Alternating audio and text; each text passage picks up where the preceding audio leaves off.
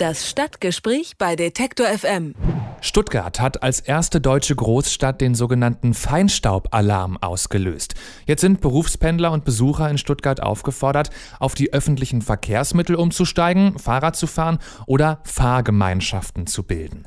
Der EU-Grenzwert liegt bei 50 Mikrogramm Feinstaub pro Kubikmeter Luft und den überschreitet Stuttgart immer wieder. Jetzt setzt die Stadtverwaltung auf das Verantwortungsbewusstsein der Bürger. Die sollen nämlich zeitweise freiwillig aufs Auto verzichten. Umweltschützern sagen, das reicht nicht und fordern rechtlich bindende Fahrverbote sogar. Was der Feinstaubalarm für Stuttgart bedeutet, darüber spreche ich mit Manfred Nies. Er ist Koordinator für Umwelt beim Klima- und Umweltbündnis Stuttgart. Guten Tag, Herr Nies. Guten Tag aus Stuttgart. Wie haben denn die Stuttgarter auf den Feinstaubalarm in ihrer Stadt reagiert? Nach dem, was heute in der Zeitung stand, haben sie so reagiert, wie wir es vorausgesehen haben. Es hat sich kaum etwas verändert. Die meisten sind weiterhin mit dem Auto gefahren. Die Sonderlinie U11, die eingesetzt worden ist für diesen Fall vom Basen für diese U11 zum Hauptbahnhof, da fuhr der Fahrer allein los um halb neun. Also nicht so richtig eine Reaktion, würden Sie sagen, das liegt daran, dass das Verantwortungsbewusstsein, auf das die Regierung gerade setzt, einfach nicht vorhanden ist bei den Bürgern? Es ist schwierig unter den Voraussetzungen, wie jetzt der Verkehrsminister Hermann und der Oberbürgermeister Kuhn hier in Stuttgart diesen Feinstaubalarm ausgelöst haben, würde ich es auch nicht unbedingt machen. Ich nehme mal ein Beispiel und das hat auch der Leiter der Verkehrsleitstelle heute so festgestellt. Wenn ich gar nicht weiß, ob die Grenzwerte überschritten werden, und das ist der Fall, ja, dazu bräuchte ich eine tagesaktuelle Messung äh, hier in Stuttgart, die findet nicht statt und es nur jetzt eine Wahrscheinlichkeit gibt, also bei einer bestimmten Wetterlage, Inversionswetterlage, dass da die Feinstaubwerte überschritten werden könnten, dann würde ich auf diese Wahrscheinlichkeit vielleicht auch nicht unbedingt das Auto stehen lassen. Okay, Moment. Also der Deutsche Wetterdienst ist es ja, der festlegt, wann der Feinstaubalarm so ganz generell ausgelöst wird. Er hat fünf Kriterien und Aha. nach diesen fünf Kriterien löst er den Feinstaubalarm aus. Welche sind das zum Beispiel? Das ist also mal ganz grob gesagt eine Inversionswetterlage.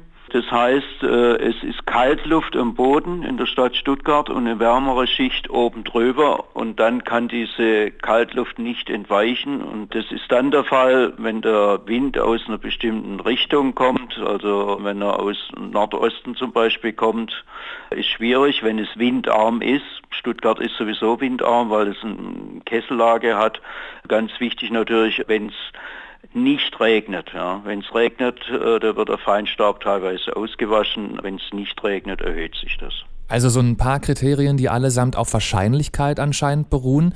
Ja. Meinen Sie denn, dass jetzt davon auszugehen ist, dass tatsächlich eine Gefahr besteht, also dass die Wahrscheinlichkeit hoch genug ist? Oder würden Sie sagen, oh, das ist alles so diffus und so ungenau, da können wir überhaupt nichts sagen zu? Also gut, wir waren gestern am Neckartor.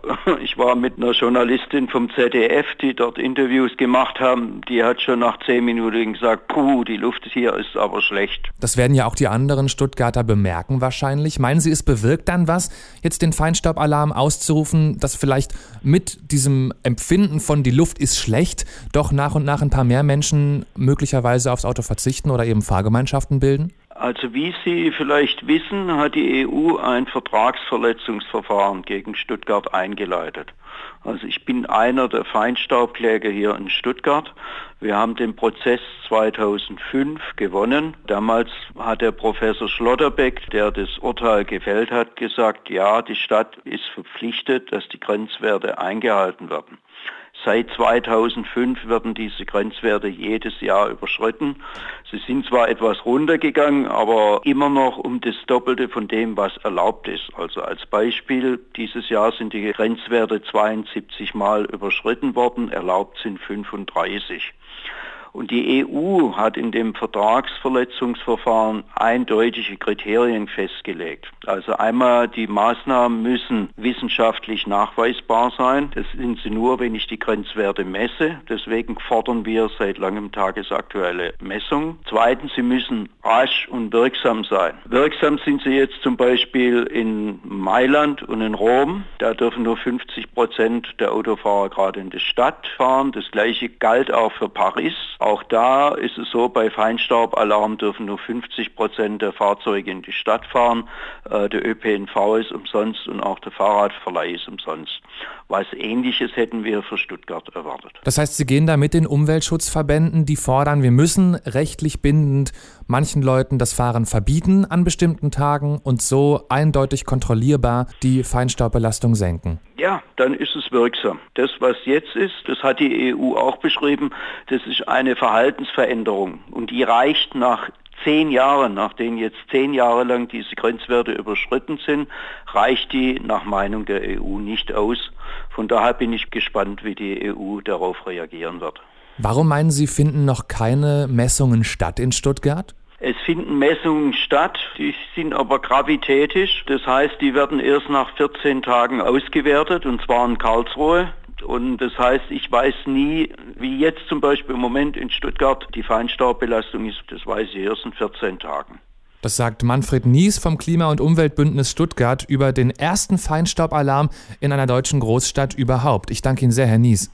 Vielen Dank. Das Stadtgespräch bei Detektor FM.